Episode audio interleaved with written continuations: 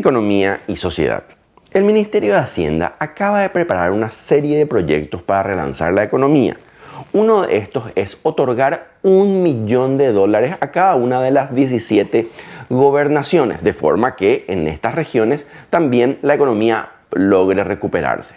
Sin embargo, esto es bastante injusto para varios departamentos, principalmente los más grandes, puesto que se asume erróneamente que todos los departamentos son iguales, en términos jurídicos y políticos y administrativos quizás, pero en términos de tamaño, de población, de, necesidades, son muy diferentes.